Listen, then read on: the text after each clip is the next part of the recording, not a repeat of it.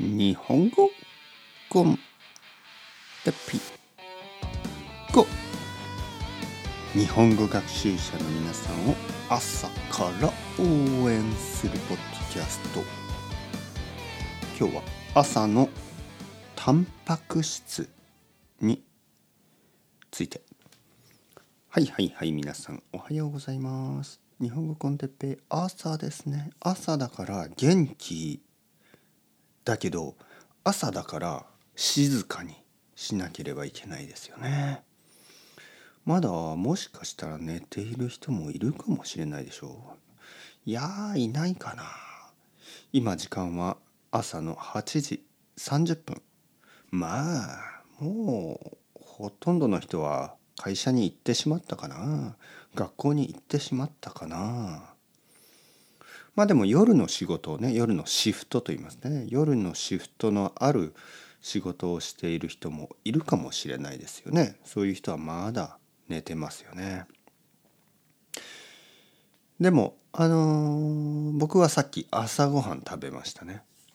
朝ごはんにえー、っとご飯、えー、納豆、えー、そして豆腐。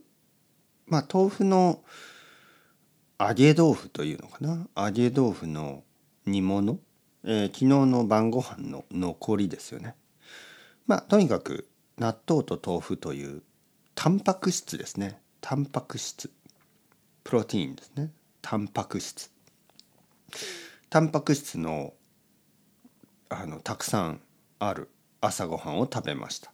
ご飯は本当に少しだけ食べましたね、えー、ご飯はタンパク質は少ないですよね。ご飯にはたくさんの炭水化物、ね、炭水化物カーボハイドレですね炭水化物が入ってます。えー、朝ごはんにたくさんの人たちはどちらかというと炭水化物が多い食べ物を食べますよね。例えばトースト、ね、パンですよね。パンとバターとジャムとかね、えー、人によってはちょっとこうビスケットみたいなものだけを食べたりね。ビスケットとコーヒーとかね。ビスケットと紅茶とか。パンとコーヒー。パンと紅茶。よくある朝ごはんですよね。クロワッサンとコーヒー。確かに朝甘いものとか朝炭水化物まあ砂糖のたくさん入ったものですよね。炭水化物はまあ砂糖と同じような糖分がたくさん入ってますね。糖分というのは砂糖のことですね。糖分。確かに朝糖分の多い朝ごはんを食べるとちょっとこう目が覚めるような気がしますね。糖分。砂糖は脳にいい。まあいいというか脳の栄養になりますね。ね栄養ニュートリションですね。脳のために栄養になりやすい。だから朝コーヒーとクロワッサンを食べるとよし目が覚めてきたと思うでしょう。だけどタンパク質がないと体の本当のエネルギーにはならないし、えー、タンパク質がないと、えー、多分1時間2時間ぐらいするとすぐに栄養がエネルギーがなくなってしまう。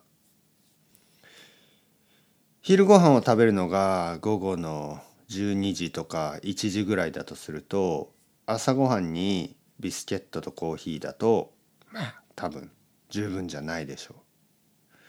そしてタンパク質じゃなくて炭水化物ですね。炭水化物はカロリーがとても高い。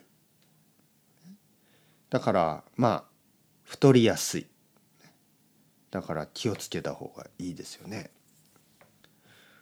えー、僕はできるだけ朝もタンパク質を摂るようにしてますね。例えばさっき言ったように納豆とか豆腐。えー、そして卵もいいですよね。肉はちょっと重いからまあ日によってたまにねソーセージとか食べるけどまあいつもじゃないですよね。えー、まあ卵は便利ですねとても便利なタンパク質ですね。あとはあの牛乳とか、えー、ヨーグルトそういうものはタンパク質がチーズとかねたくさん入ってるしあとはまあ牛乳を飲まない人僕はねあんまり牛乳を飲めません。なんかこう大人になって牛乳を飲むのが難しくなりました。お腹が痛くなるんですね、えー、だからほとんどの場合は豆乳ね豆乳大豆のミルク豆乳を飲みます。ソイミルクですね。コーヒーに豆乳を入れて飲む、ね、豆乳にもたくさんのタンパク質が入ってます。はい。というわけで朝ごはん大事ですよね。しっかりと健康的な朝ごはんを食べて、えー、今日も一日頑張っていきましょう。というわけでチャオチャオアストレゴ。またねまたねまたね。